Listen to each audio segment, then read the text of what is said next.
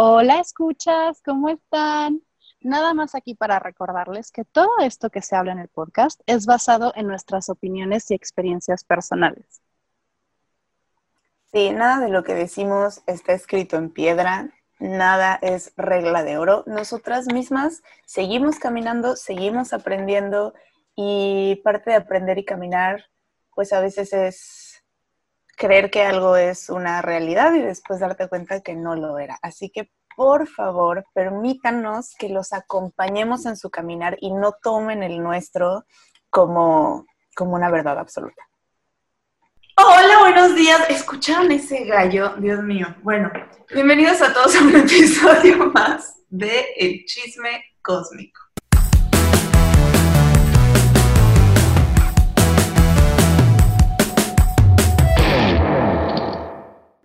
Yo soy Roxy. Good morning. Good morning. Good morning. Y yo soy Sharon. Ay, estamos muy contentas de estar aquí en un episodio más con ustedes. Yo estoy muy contenta porque hoy es mi cumpleaños. Me hace muy, muy feliz empezarlo grabando pues, con ustedes, chicas.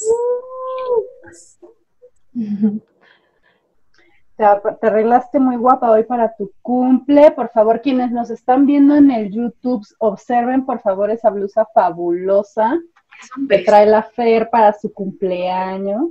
Ah, es un vestido. Well, you look really pretty. Sí, te ves muy bonita.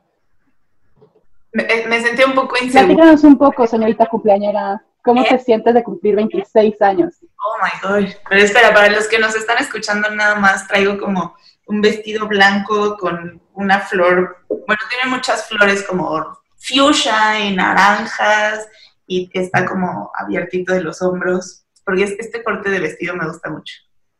Me siento muy sensual Sí. por mis tatuajes.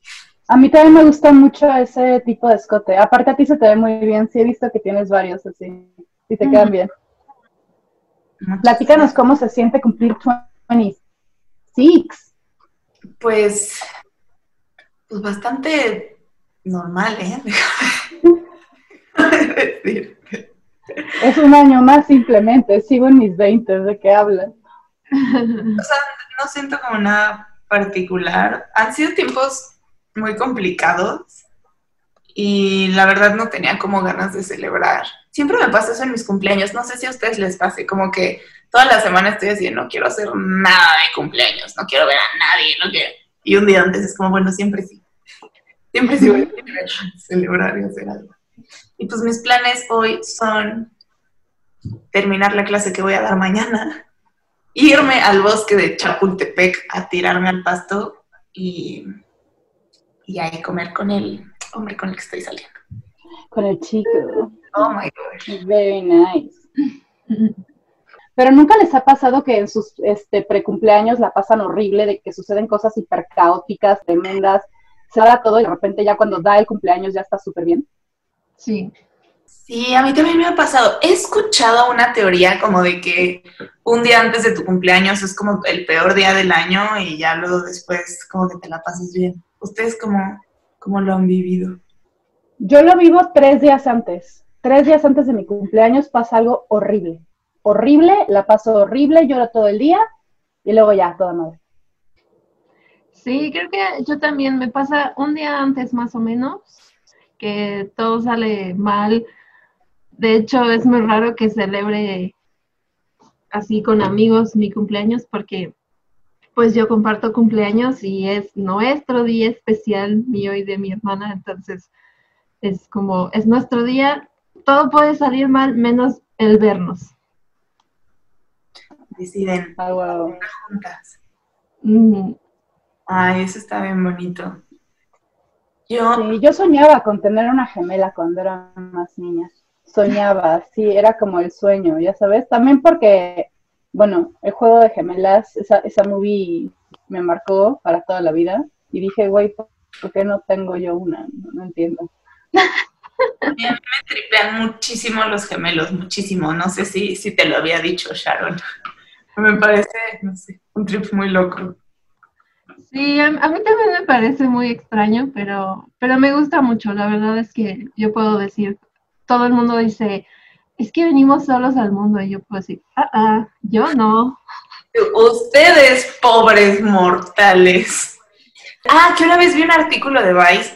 Siento que todas las pláticas que empiezan con vi un artículo de Vice es como, va a ser algo muy raro. Pero bueno, vi un artículo de Vice de gemelos idénticos que se vestían igual y vivían juntos y dormían juntos y, y tenían esta vida como muy simbiótica.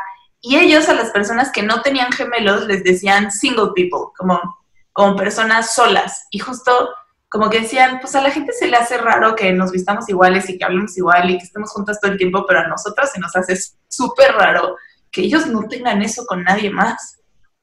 No sé, desde la psicología de haber crecido a la par con alguien, no sé, me parece muy fascinante. Sharon, quiero estudiarte. Con mucho gusto. Y también creo que tiene que ver con lo que nos decía Ono el otro día, que depende de pues las características que tenga cada uno, es como van a ser los gemelos. Digo, yo con mi hermana no nos parecemos mucho, pero nuestros cumpleaños nos gusta vestirnos igual. Nada más porque es como, sepan que es nuestro cumpleaños y nos vamos a ver iguales. Sí, ¿sabes algo? Yo entiendo algo sobre gemelos porque en mi familia corren mucho gemelos. Bueno, cuates, me han contado anécdotas de cuando iban a la escuela, era como, güey, tengo examen de mate y no se me da. Ah, pues a mí sí, a huevo. Y se cambiaban, ¿no? Cosas así, que estaba como una, una dinámica muy padre y una complicidad que, pues a mí me gustaría o me habría gustado tener. Quién sabe, igual tengo hijos gemelos, me gustaría mucho. Dos pájaros de un tiro a la chingada. un solo parto, gracias, no quiero más. Un parto doble. Sí, uno, un día y ya, o sea, prefiero como eso. Es como cuando te van a quitar las moras del juicio. O sea, preferiría mil veces que me quiten todo de una vez a tener que volver a ir a que me quiten las otras dos, ya sabes. Prefiero así de, ok, quiero parir a dos de una vez y ya, para de contar, ni un parto más. Oigan, ¿y ustedes tienen rituales particulares de cumpleaños? Ay, eso es bonito.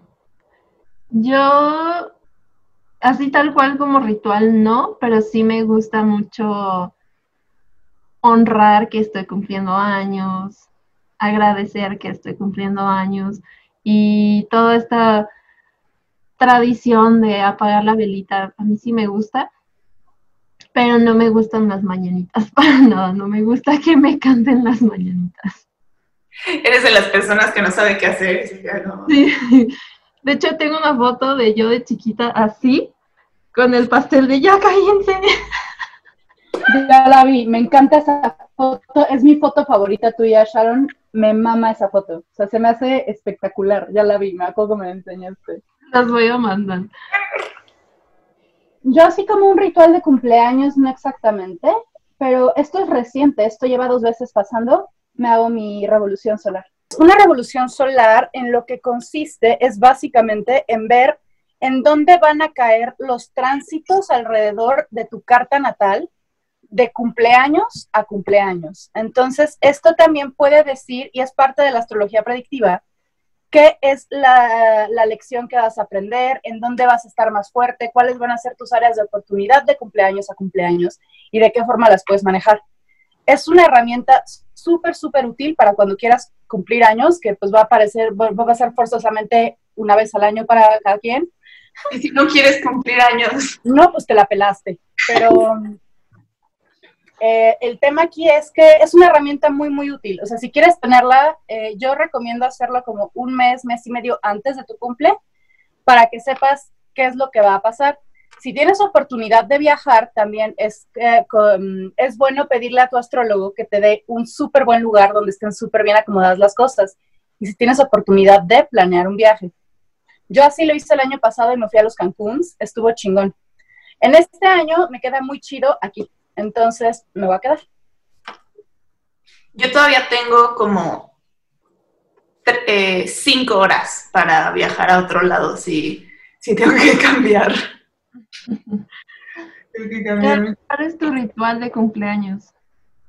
A mí me gusta hacerle una carta como a mi yo del futuro y leer la carta que me hice el año pasado de mi Mm. pasado. Y en general me gusta tirar, o sea, hacerme una tirada de tarot, así como un poquito como en Año Nuevo, como el arcano del año, el animal del año, la diosa del año, y escribir un poco una reflexión de, de cómo fue el año pasado, qué aprendí.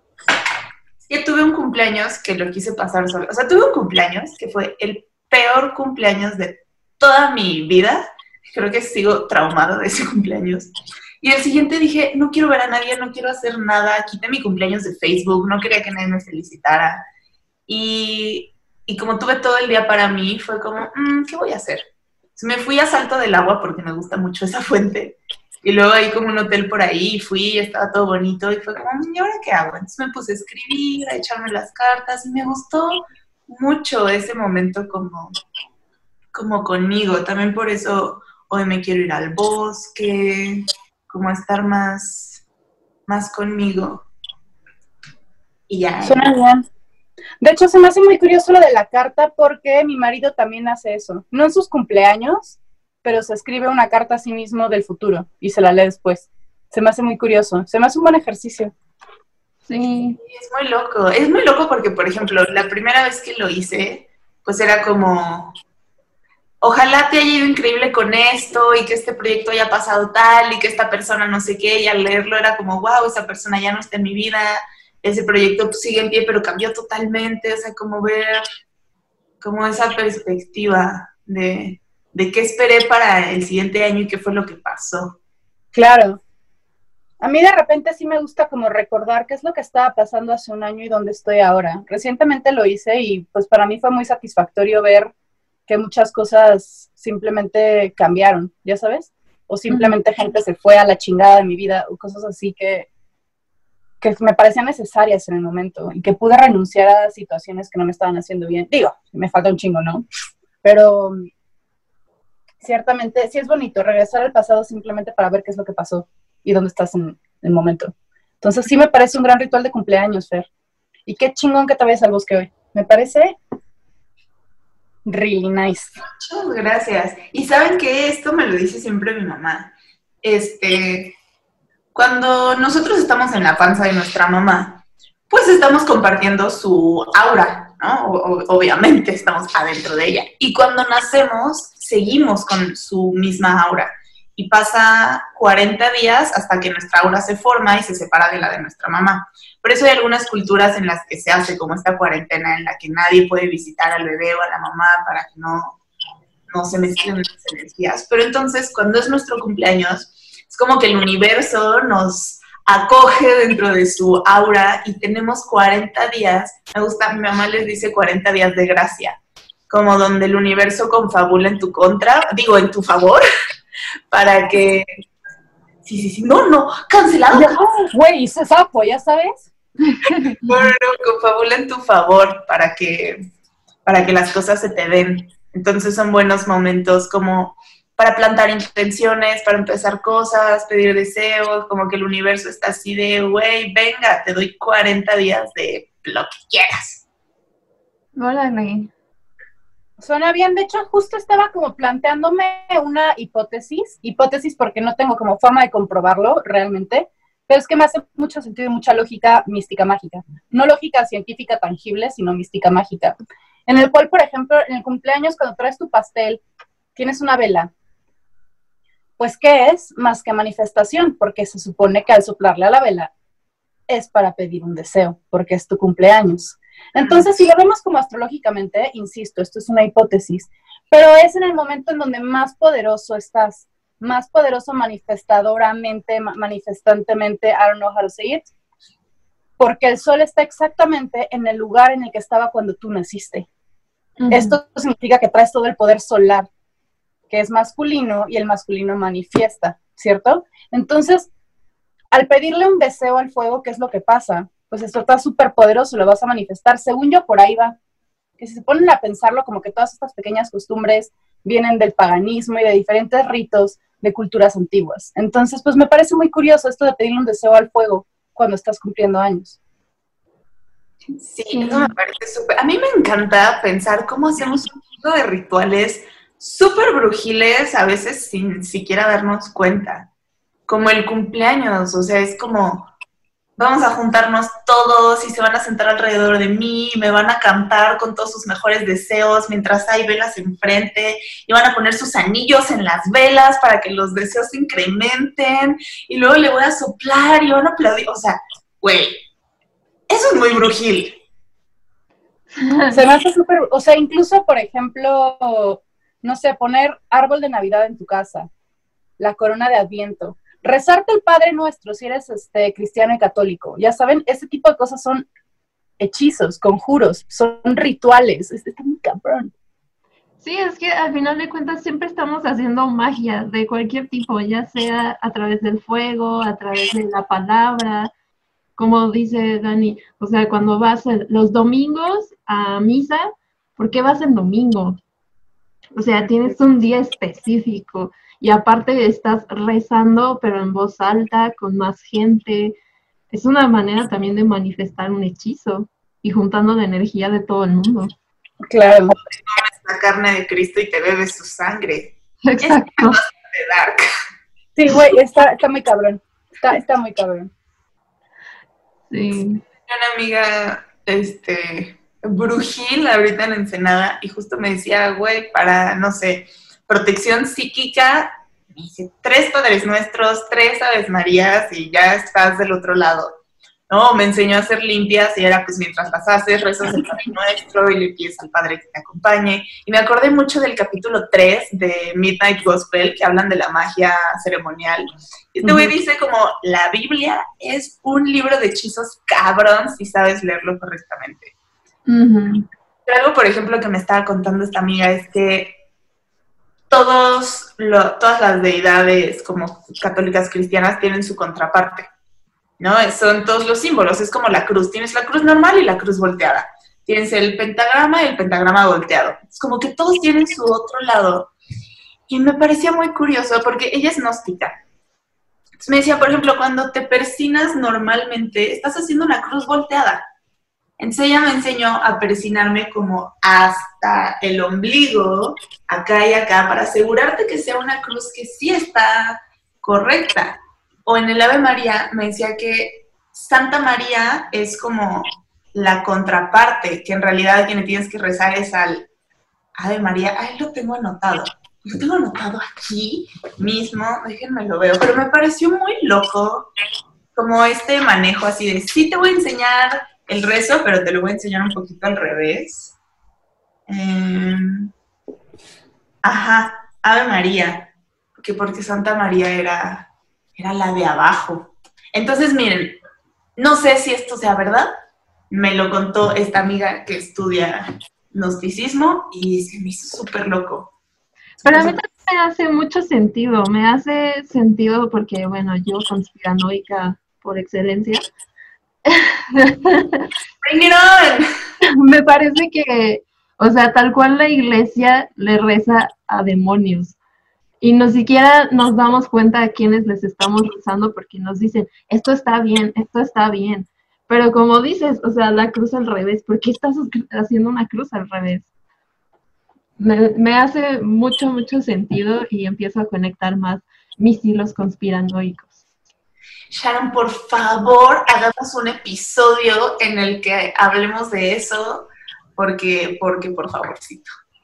Ok, sí, me gusta. También, también quiero como recalcar, porque es algo que yo también creo, profundo, o sea, la neta, perdón si algún católico cristiano está aquí escuchándonos, no es como, o sea, es nada más lo que yo pienso, no estoy diciendo, ¿no? Pero sí es un, como, o sea, me gustaría hacer una investigación al respecto, ver como qué clase de teorías podemos encontrar, y simplemente saber que, bueno, que yo ah, realmente no tengo forma de comprobarlo.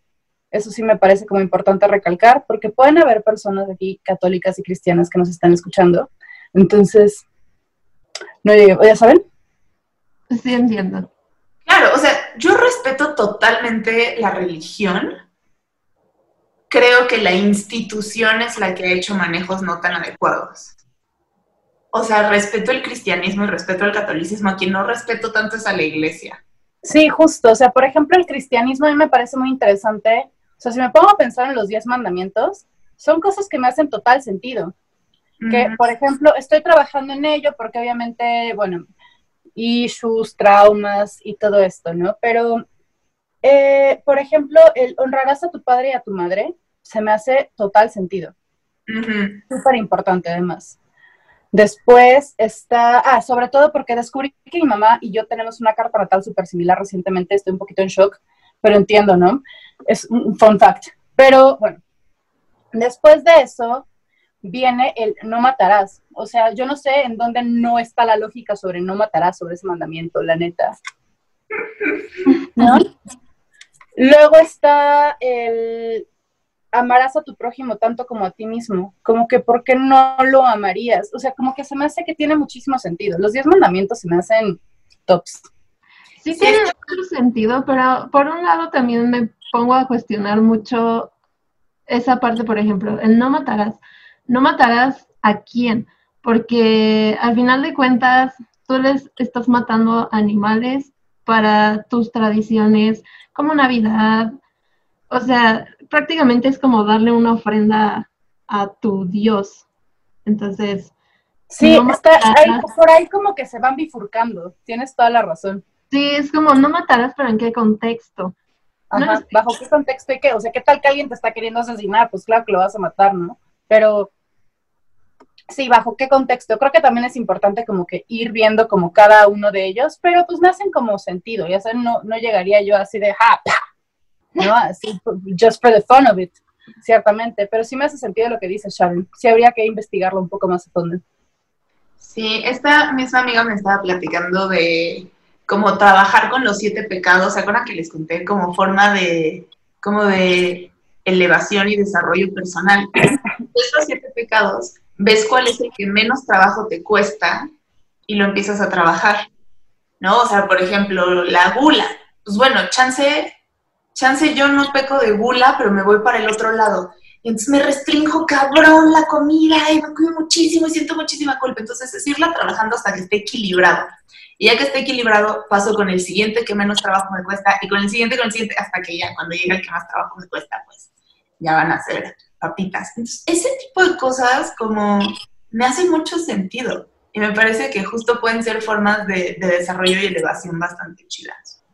Claro, y como por ejemplo, o sea, poniendo un ejemplo la gula, es, es el mejorar mi relación con la comida, cuál es la relación que he tenido con la comida toda mi vida y de esta forma también ir conociéndome a mí, o eh, la, mm, la pereza, el qué es lo que me da miedo de lograr mis objetivos, qué es lo que me da miedo de merecer éxito, triunfo en mis vidas, o sea, en mis vidas. Ando acá muy, muy karmas el día de hoy, parece, pero, pero es eso, es como, o por ejemplo, la lujuria es un, o sea, si, si estamos como Ah, platicándolo desde un punto de vista así como súper extremo, qué clase de vacíos estoy intentando llenar. Eso, ya saben, es, como también ir a terapia es clave. Autocuestionarnos es clave. Sí, yo también creo que es, es lo bonito de, de, que exista magia en todo lo que vemos y todo lo que hacemos, porque puedes agarrar un poquito de todo para crear tu propia perspectiva de las cosas. Y y en base a eso sanarte a ti, porque de alguna manera también todo está conectado. Como dices, por ejemplo, eh, de la lujuria y, y todos estos pecados, al final de cuentas, encontrar también ayuda psicológica o terapias alternativas, cualquier cosa que te funcione a ti, creo que también te va a ayudar a encontrar el equilibrio para no estar ni de un extremo ni del otro, sino en el punto en el que debes estar. En el punto medio. Me hace todo, todo el sentido. Y hablando de terapias alternativas y métodos de sanación, parece que vayamos ya a la entrevista. El día de hoy tenemos un invitado que es un gran amigo de hace muchos años, ya ahorita que estamos con él les, les, les contamos. Eh, tiene un proyecto muy chido que se llama Love Academy, donde hacen muchas ofrendas de desarrollo personal muy enfocados en espiritualidad y, manejos energéticos. y hoy nos va a platicar de una certificación del Emoto Institute, que es de este, ay, no me acuerdo cómo se llama el señor, pero es un señor que empezó a investigar el efecto que tienen las palabras sobre el agua y por ende sobre nosotros. Entonces, pues vamos.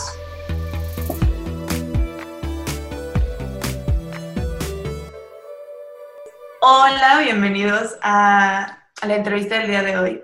Estoy muy emocionada porque, bueno, él es Adán Villarreal, un, ¿cómo habíamos dicho? Promotor del amor. Y les platicaba ayer a Dani y a Sharon, Adán, que nos conocemos desde hace muchos años que se sienten ya como muchas vidas. Siento que cuando nos conocimos y hoy somos personas totalmente diferentes y me da gusto que en nuestras como distintas vidas hayamos seguido coincidiendo. En efecto, muchas gracias Roxy, bueno, muchas gracias a todas por este espacio. Y sí, bueno, nos conocemos de varias épocas, antes del Facebook, después del Facebook, antes del COVID. También. No, pero sí, la verdad en la hemos estado en el mismo camino y bueno, es un honor y ha sido también muy divertido mucho de lo que hemos compartido y me encanta que estemos también pues en esta también en esta en este camino ahora compartiendo sobre un desarrollo personal, sobre la curiosidad del ser, sobre las diversas posibilidades que el ser humano tiene. Entonces, bueno, te agradezco mucho el espacio, querida. Ay, pues gracias por estar aquí, por todos tus proyectos tan padres que ya, ya nos irás contando. A mí la verdad me gusta mucho lo que haces. Empezando por... ah, queríamos preguntarte, ¿cuál es tu sol, luna y ascendente? Ok, mira, exactamente no me sé cuál es cuál, pero soy Pisces y soy Pisces, Pisces. Claro. O sea, no sé en qué orden va, pero soy Pisces, Pisces y Pisces. Sí. Claro. Entonces, este, pues con todo lo que, con, todos los regalos y las cargas que conlleva.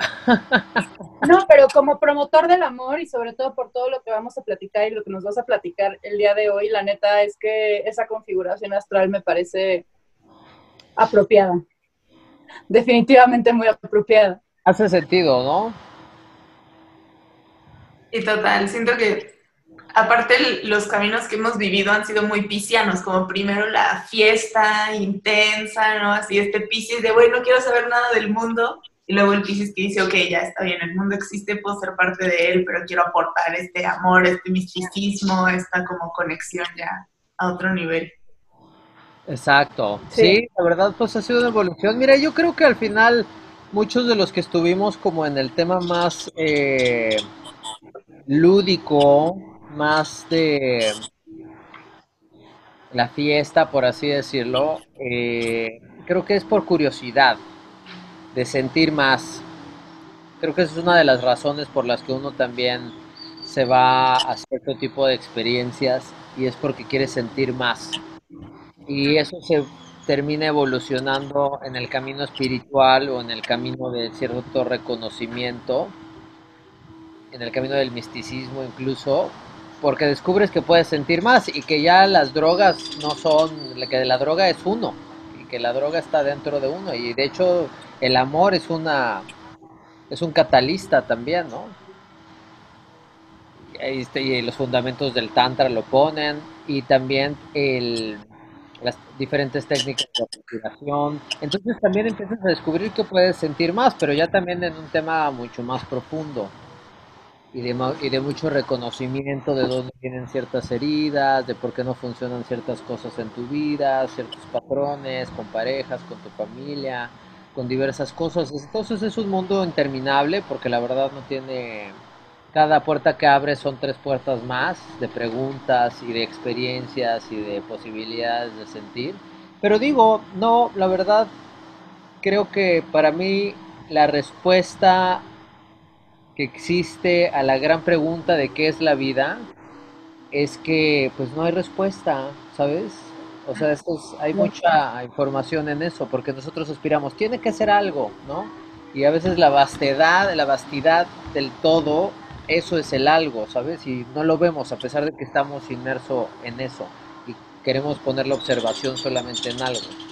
Entonces, bueno, de ahí este hecho de que pues también este camino que recorro y las cosas que comparto, digamos que son sin graduación, ¿sabes? Es como un lifetime ongoing process que va de la mano de mis experiencias, de las experiencias de los maestros con los que trabajo. Y de esa manera es ir caminando, ¿no? El camino de la vida. Y te soy honesto, yo veo a veces muchos programas que te dicen, no, well, mastery of energy, ¿no?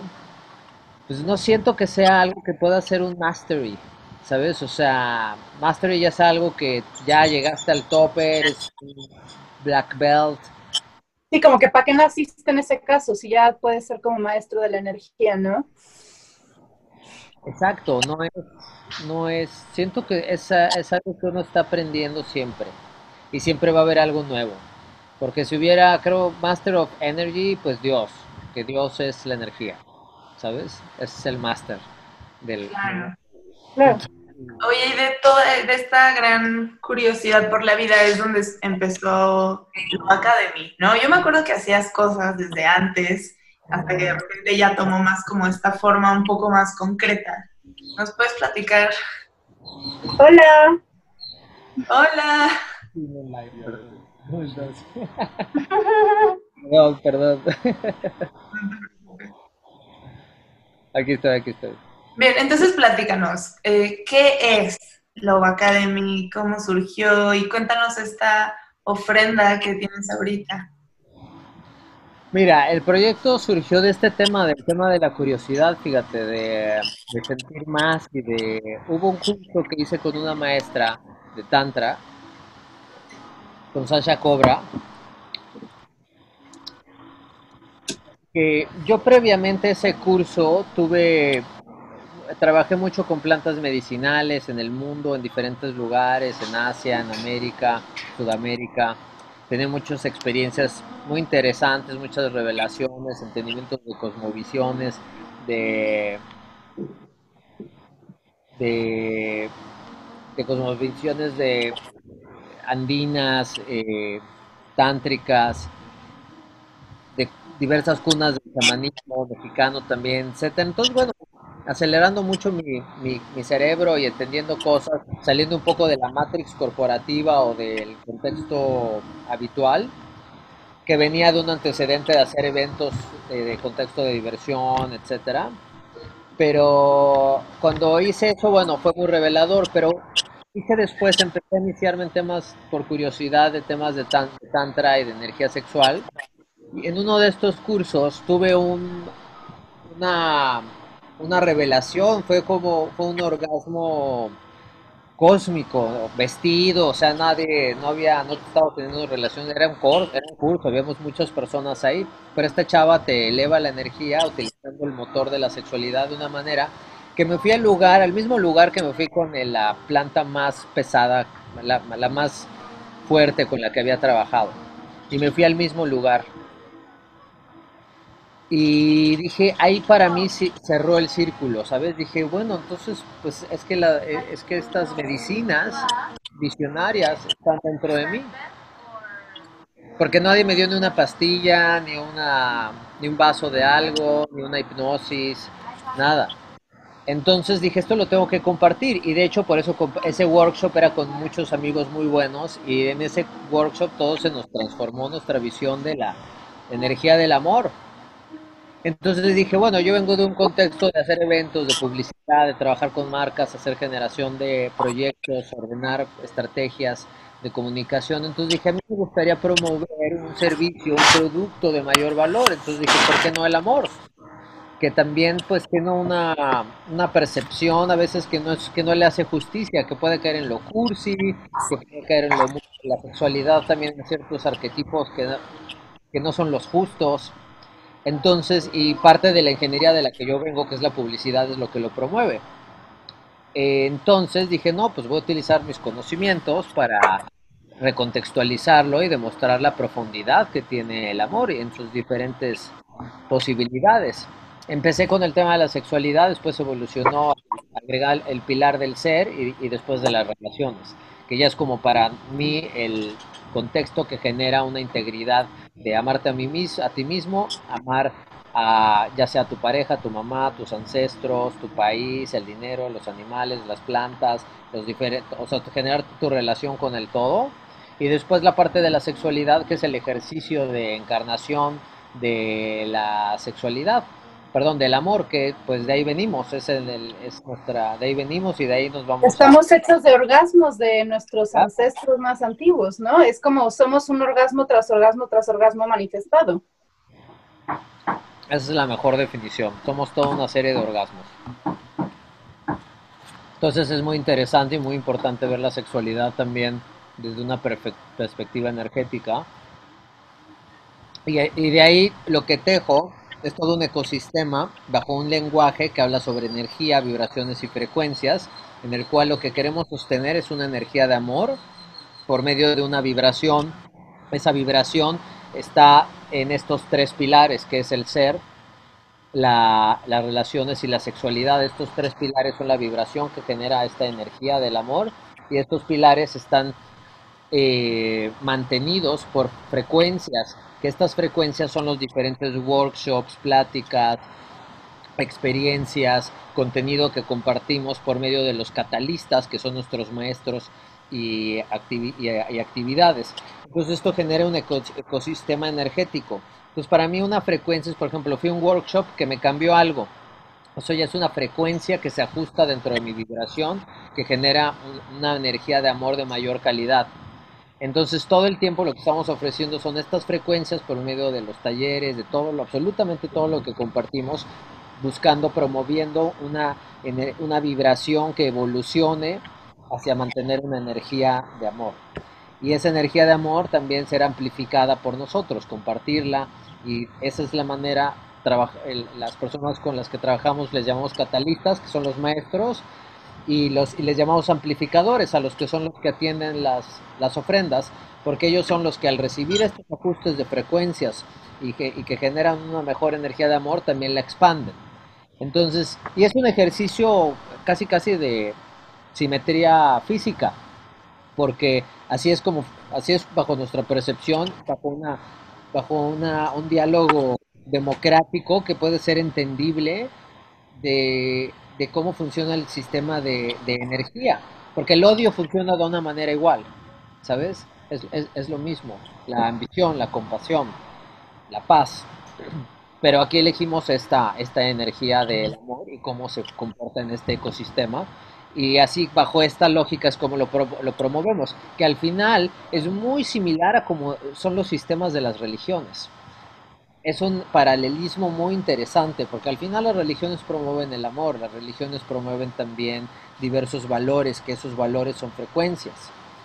Entonces esos, esos, esos que son los santos, o que son los diferentes dioses, o que son los orishas, o que son los, eh, eh, los mandamientos, o sea, y son las frecuencias que ellos promueven y también por medio de las historias es como lo van platicando, que son las experiencias que generan las frecuencias, que generan la vibración del Dios que promueve cada una, que es la energía mayor. Entonces, bueno, al final ese es el camino que nosotros tomamos, pero nosotros lo hacemos contemporáneo, lo hacemos también placentero, lo hacemos divertido, lo hacemos eh, enfocado también a generar comunidad, lo enfocamos a ser libres, a que creas en lo que quieras, a a que haya aceptación, a que haya cariño. Y pues la verdad es un concepto muy democrático y global. Y hacemos también actividades en diferentes vórtices. Ahorita estoy en Tulum, aquí estamos haciendo un proyecto muy hermoso en el Papaya Playa de varias actividades que va a ser por varios meses eh, con este eje. Aquí, por ejemplo, estamos trabajando, eh, elegimos el, el, tema, la temática de la autenticidad. Tenemos a varios maestros de todo el mundo haciendo workshops, pláticas, experiencias sobre la autenticidad. Eh, aparte tenemos, por ejemplo, este curso en línea con el eh, Remoto Institute, que esto es online, que le llamamos el online portal, y es sobre hacer la, este, también sobre hablar sobre el, el amor y la gratitud y el agua, y cómo el agua es un vehículo de expresión de la energía y de la conciencia. Y justo aquí tengo mi agüita de luna, mira. Ah, pues mira, salud. no me la estoy tomando, pero pues yo, o sea, cuando estoy aquí, pues obviamente, mira, le pongo el dedito, que mis gemitas, que ya sabes. van a aprender cosas increíbles porque en este curso te habla. Pero mira, primero que todo, a ver, un detalle interesante. Nosotros cuando nacimos somos, somos como 80% agua. Cuando morimos, al punto de la muerte somos como hasta 50, 40%. ¿Qué pasa cuando te mueres de viejito? Te arrugas. ¿Qué pasa cuando algo está deshidratado? Te arruga. Te arruga. Como pasita. Como pasita. Entonces esto habla, es bien interesante esta evaporación, prácticamente, que nosotros vivimos.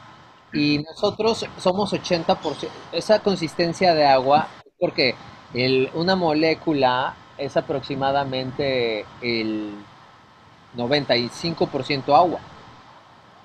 Y está llena de información. Y de hecho, de eso estamos haciendo, de hechos de trillones. Entonces, y bueno, y vivimos rodeados de nubes, de lluvia, de ríos, de sistemas subterráneos, de agua y de mares, que también conforman aproximadamente un 80% de la Tierra. Entonces es todo un vehículo en el que vivimos nosotros y el agua. Y el agua se puede expresar como un formato de, como un el, agua puede expresar hasta cierto punto qué energías recibe o transporta. Y esto lo descubrió este doctor y él lo que hace es que generó muchos ejercicios haciendo experimentos en los cuales manda energía, compone el agua en ciertas situaciones que absorben una energía de algún momento colectivo, individual, que el agua al pasar por un proceso en el cual es un proceso de enfriamiento y de congelamiento, genera por breves segundos ciertos cristales, que esos cristales, si los vas relacionando bajo un criterio científico a la energía que los pusiste, generan ciertos patrones eh, geométricos relacionados a la energía que recibieron. Y de esa manera, geométricamente, se puede generar una categorización de frecuencias. Supongamos que le echas, eh, a un, tengo un vaso de agua, le echo energía de gratitud, tengo un vaso de agua, le echo energía de odio, tengo un vaso de agua, le pongo energía de ambición, tengo un vaso de agua, le pongo energía de compasión. Y, se, y varias veces se repite el ejercicio y se empieza a ver cuáles son los cristales que forma con este proceso de, de enfriamiento y el proceso de la creación, disolución del cristal y se ven los patrones, se toman fotografías y se ve que hay patrones que, se, que van relacionados con cada, con cada frecuencia que estás eh, mandando. Entonces, por ejemplo, imagínate, o sea, modo sencillo, si le mando odio versus amando el amor, el cristal va a ser horrible, todo deshecho. Y si le mando amor, es súper una geometría hermosa, súper paralelizada. Y una pregunta, ¿esto es a lo que se le conoce como alcalinizar el agua? Por ejemplo, el agua que te tomas. No, no tiene, mira, la, alcalinización al final es un proceso también en el que estás eh, generando una frecuencia de purificación eh, para el agua que tiene que totalmente se puede expresar también bajo este esquema, pero no no es no es estrictamente relacionado con la alcalinización. Ok. Es que justo mi mamá siempre me cuenta como de no, y el agua alcalina, y entonces que le hablas bien y le pones los minerales que necesita. Y mi mamá es mamá Niken, entonces me explica como de este tipo de cosas. Entonces ahorita me sonó y dije como, ah, esto me recuerda a lo que me ha hecho mi mamá toda la vida. Entonces te quería preguntar. Bueno, es que mira, es que aquí ya, ya es un rollo, por ejemplo, ¿qué es una oración? Un hechizo. ¿Qué es un hechizo también? Que es una maldición. O sea, estás tú enviando tu energía a un lado para que se transporte metafóricamente a llegar a otro lado. Entonces, tú lo que puedes comprobar es que ese hechizo, esa maldición, esa oración o esa manifestación, que es toda una serie de palabras que generan diferentes frecuencias, es un algoritmo que estás generando y que tiene una representación física o visual, pero que en el entorno sutil no vemos. Pero en el entorno vibratorio sí existe y hay un algoritmo que es el que estás enviando. Entonces, por medio del agua puedes capturar y verlo. Y eso es muy interesante. Y al verlo, lo puedes hacer un algoritmo numérico. Si viene de, si genera una geometría, genera una, también puede generar una numérica. Sobre eso estás hablando, por ejemplo, amor es una, es, es una hay una armonía en amor. En odio hay, no hay una armonía, entonces es una especie de resonancia versus disonancia. Entonces ese tipo, o sea, aquí ya les estoy platicando a dónde evolucionó el trabajo del doctor en el sentido de evolucionar este descubrimiento de, de ver los cristales y de poderlo evolucionar a conseguir estos algoritmos. Entonces, al conseguir los algoritmos, al final una resonancia es esto, ¿no? esto, ¿no? Entonces, algo que está unido armónicamente. Ahorita estamos platicando muy bien, bla, bla, bla. Ahorita que llegó esta persona a interrumpirme, se hizo una, una disonancia, porque estábamos todos en una línea, llegó alguien y él incluso tuvo una disonancia porque no pensó que yo estaba hablando, entonces hubo como, ah, eh, hubo esto, ¿no? Nos sorprendimos y dijimos, ¿qué onda? Entonces lo mismo sucede cuando con las energías y con lo que vibramos del uno y del otro. Pero cuando logras a nivel eh, agua, ellos lo que hacen es que generan ciertas fórmulas que, por ejemplo, yo tengo una disonancia que es de COVID, por ejemplo. Eso es una disonancia porque mis moléculas están movidas porque les falta, el, eh, hay falta de oxígeno, falta de nitrógeno para atacar esta disonancia que llega. Entonces, lo que se tiene que hacer es que una, medicina genera hasta cierto tiempo un ataque que genera una resonancia que hace que se solucione el caos que genera esta disonancia. Entonces, lo mismo sucede con, el, con, estos algoritmos que sacas, que puedes sacar, por ejemplo, una enfermedad que pueda haber, puedes generar el algoritmo que combate esa disonancia para hacerla en armonía. Entonces, bueno, es muy, muy interesante, porque pero al final todo esto se llama Jado. ¿Y Jado qué es? El entendimiento de las frecuencias, la energía y la vibración. Entonces, y todo lo podemos entender desde, oye, me vibraste chido, hasta aprender de música, o hasta aprender de biología, hasta entender sound meditation, hasta entender Theta Healing, hasta entender de Reiki, hasta entender de Tantra, de budismo. El budismo es, habla de esto totalmente. Eh, y todas las religiones, porque las religiones y las hechicerías y todo hablan de esto, de mandar energía, es el contexto cuántico de observación. Sí, en donde enfocas tu atención, aquello se va a manifestar. Exactamente. Donde está la atención, donde está el pensamiento, la energía va. Ok. Entonces, este señor empezó a descubrir eh, los cristales que formaban, ¿no? Y empezó a categorizarlos. Este tipo de palabra, de emoción, genera esto, este otro, y a partir de eso empezó a hacer los algoritmos y estudiar las frecuencias. Exactamente. Todo eso es lo que se llama Jado, que es el seminario que están dando ahorita en Flow Academy, ¿no? Es ser, decía ser embajador de Jado.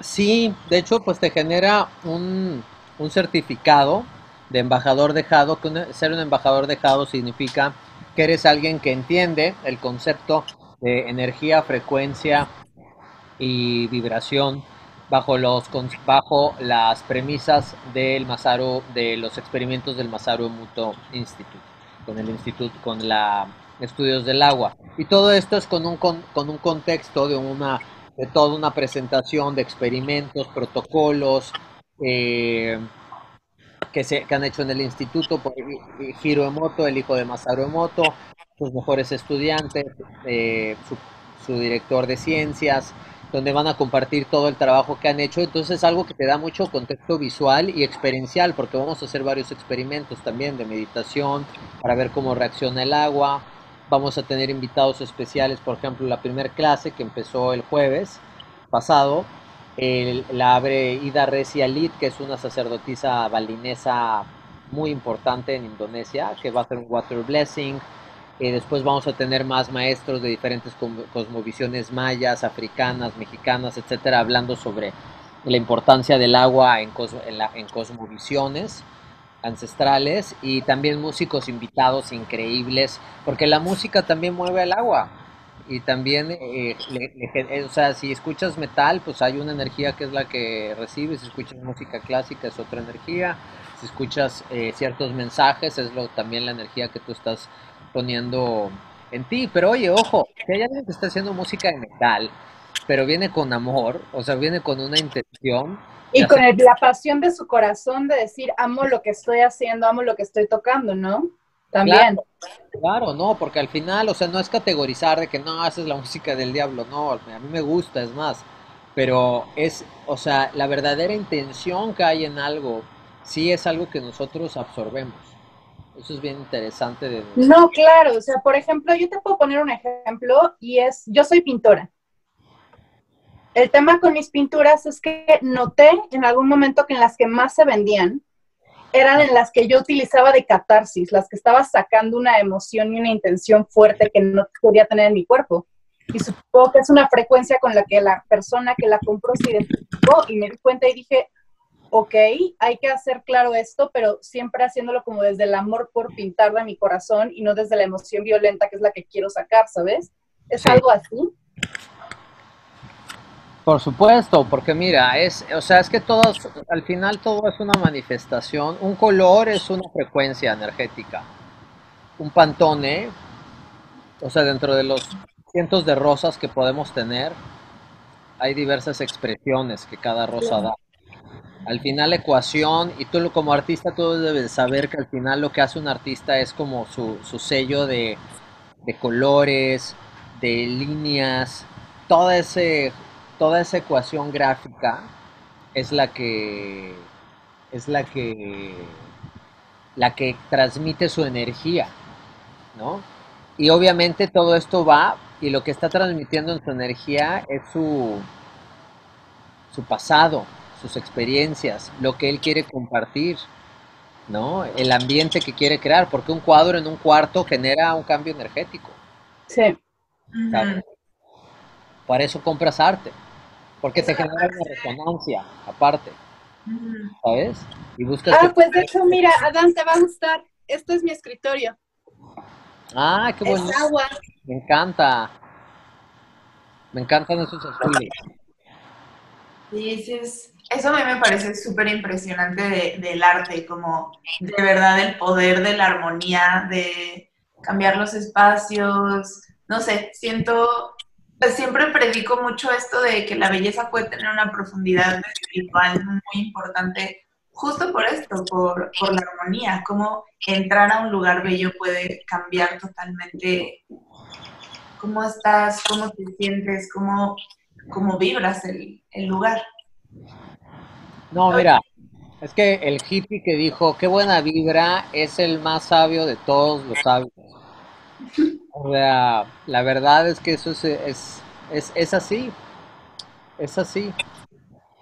Es así. Eso me gusta de la cultura mexicana, que por más escéptica que sea la persona, es como, me vibró bien, me vibró raro, aunque no sé. Ah, esa morra es súper chida, güey, es súper buena vibra. Exacto, exacto. Justo, justo. Oye, entonces el jueves fue el, la primera sesión y a todos nuestros escuchas que se quieran inscribir van a poder tener acceso a esta que pasó o entran desde la segunda. ¿Cómo está esta parte más eh, logística para inscribirse, para formar parte?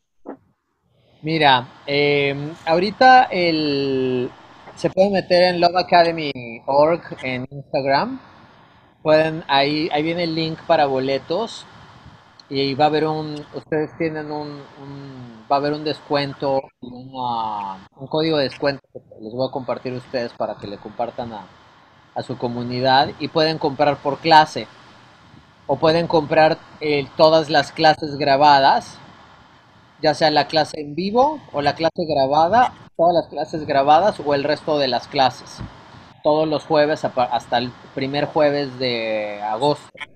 Entonces está perfecto.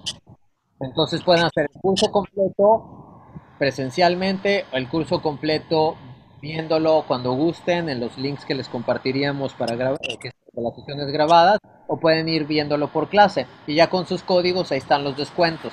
Son a las ocho y media de la noche y pues la verdad van a estar increíbles. Eh, te digo, son muy, también es divertido. ver unos músicos. Vamos a tener a Alex Serra, que es un cantante español impresionante. Vamos a tener a Herbert Quinteros de Perú.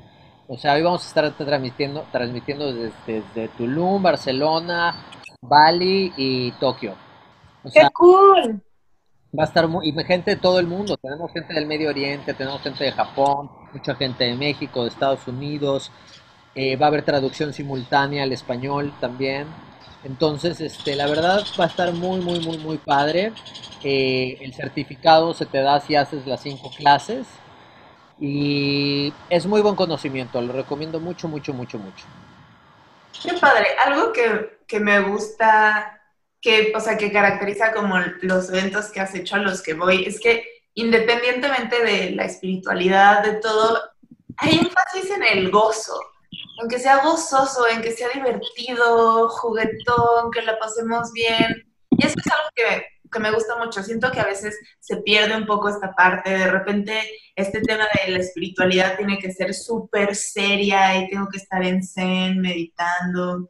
Y me gusta más este otro lado de, pues, hagámoslo súper divirtiéndonos, ¿no? Como, como el ecstatic dance, el, el son dance, que de hecho le había dicho a Dani desde antes que, fuera todo el lockdown, que, fuéramos a un Sundance. Dani es bailarina también. Sí, yo bailo mucho. De hecho, es de las cosas como que más me conectan conmigo. O sea, el, por ejemplo, ahorita que dices como tiene que ser placentero, y lo que hemos platicado incluso en este mismo podcast acerca de, de, cómo es como un momento de sagrada comunión con uno mismo, ¿sabes? El arreglarme con música y bailar, por ejemplo, es algo que yo o sea, que a mí me conecta conmigo y me, aterriza, por ejemplo, y para mí eso es una práctica espiritual. No sé si a ti te guste bailar, Sharon, pero... Es que sí, he llegado a bailar cuando estoy en momentos de muchísima tensión y así bailo hasta sudar y sacar todo, pero no pasa muy seguido, la verdad. ¿Qué deberíamos bailar? Entonces, a veces Fer y yo también nos hemos juntado en su casa, ponemos musiquita y cada quien baila como necesite bailar en el momento. Y la verdad es que han sido momentos bastante, bastante agradables e interesantes. No, la vida es un baile, la vida es un baile y bueno, la vehículo también está por eso, pues literal, ese agua moviéndose, tal cual. Eso somos, olas. Ahorita he estado en el mar los últimos tres meses y estar en escuchando el mar tanto tiempo, verlo, te invita tanto que no te cansa, ¿sabes? Y, te pues, y eh, ya estuve en tormentas, ya vi el mar así, o sea, sin ni una ola, o sea, tantas facetas. Sí, que el mar es esta o sea, estar tan cerca del mar es como una, es una metáfora muy bonita de cómo funciona la energía, de cómo está cambiando, pero cómo es incesante, ¿sabes? Mm, qué bonito. Y ese concepto, si vivimos en un contexto incesante, creo que por eso aspirar a una solución, a una respuesta es muy difícil. O sea, en el contexto del infinito, es difícil aspirar a eso. El concepto del infinito y del no tiempo pero a veces nuestra mente exige eso y eso es lo que creo que nos limita. Mm. Sí, querer encontrar como la receta secreta que ya va a funcionar como para todo. La famosa. La famosa inexistente. Y oye, tenemos que ir cerrando, pero nos gustaría hacerte una pregunta que le hacemos a todos nuestros invitados. Y es, ¿qué ha sido una situación en tu vida que en el momento haya parecido algo terrible y haya terminado siendo una gran bendición. Fíjate que hace unos años me fui a la quiebra y fue muy fuerte para mí porque tenía una empresa que trabajé con mucho cariño y en tres meses, ¡pum! Perdí todo, todos mis clientes. O sea, fue muy loco. Yo tenía una estrategia muy bien hecha, y perdí mis clientes tal cual, pero no, no, por una, no por una cosa, sino a cada uno le pasó algo y de repente dije, ¿qué onda? ¿Por qué? ¿Qué, qué, qué voy a hacer, no? Fue muy complicado. Pero fue lo mejor que me pudo haber pasado, fíjate, porque dije, no, bueno, pues ya lo que es es. Y me recuperé a los dos meses y me terminé yendo a Bali como tres meses. Eh, y cambié mi vida y mucho mejor, me quitó un peso inmenso de encima, yo ya no disfrutaba esa, ese proyecto, eh, no estaba donde, justo fue a la par de hacer este, empezar este proyecto, ¿sabes? Entonces, pues sí, yo primero dije, no, ¿cómo sabes que trabajé tanto? Yo no qué sé hacer. y me invitó a una evolución muy hermosa y me dio una solución rapidísima. ¿eh? Este, primero pensé que fue lo peor, pero al final fue lo mejor porque eso me invitó a llevar una mucho mejor vida y estar más tranquilo, ser congruente con lo que quiero compartir, con mucho más sano, con un mejor impacto. Entonces, pues eso. Preguntarte, Adán, ¿cuántos años tenías cuando pasó esto? Nada más por curiosidad. 40, yo creo que fue a los 36 más o menos. Mm. Ok. Sí. hace unos 4 o 5 años. Entiendo. Sí. yo lo que te iba a decir es que se me hacía curioso, como decías así, yo ya no lo disfrutaba tanto. Y creo que a veces eso empieza a pasar inconscientemente, estamos así, please, ya que me quiten esto de encima, ya no quiero esto, ya no quiero esto, ya no quiero esto y de repente pasa y es como, no, espérate, no era cierto, sí lo quiero, entra como un poquito la crisis, pero qué chido esta pues, capacidad de transformación, ¿no? De, pues ya tomar lo que hay y hacer, hacer lo mejor de eso. Pues a todos nos pasa, y al final es la vida que te lleva en una dirección. Sí, me identifiqué mucho con tu historia porque a pesar de que no era la empresa mía, como lo fue en tu caso, me pasó algo muy, muy similar a ti. Que finalmente sí fue lo mejor que me pudo haber pasado. Claro. No, y bueno, ahora me imagino también a la gente que trabajaba conmigo, porque la empresa cerró. Cerró bien, pacíficamente, pero, pero pues también cambió la vida de las personas que estaban en ese carril y al final todos están contentos. Todavía, con muchos todavía tengo relación, entonces al final pues eh, así es como se, no sé, es esto del COVID también, para muchos también pues es un reacomodo de vidas para todos, ¿sabes? Claro. A nivel masivo ahorita de hecho lo estamos viviendo. Entonces mucha gente está, o sea, muchos ricos que ya no son ricos, eh, mucha gente también pues que está en un sufrimiento y que están en ciertos acomodos. Entonces, y para algunos ha sido una bendición, pero al final nos van a acomodar, nos va a acomodar donde, donde debemos estar, esa es la realidad. Pues sí, me hace mucho sentido. Pues muchas gracias, Adán, por estar aquí. Nosotros les vamos a dejar aquí abajo toda la información, los links, el código de descuento para, para que se inscriban. Me da mucha emoción. Este... Y antes de que te vayas, Adán, necesito decirte que tu pelo es fabuloso. Eso es una realidad. Lo llevo viendo de que volando así con el viento, todo, y yo como qué fabuloso pelo tiene. Gracias. Y además me urge estar donde estás, así como el viento te mueve el pelo, se escucha el mar de fondo. La... No, sí, de que puedes oler la sal, ya sabes, o sea, está increíble. Sí, aquí está, aquí, así enfrente. Ay, qué bonito. Qué padre. No, pues muchas gracias a ustedes, qué placer. Gracias por estar aquí, Adán. Chao. Nos vemos.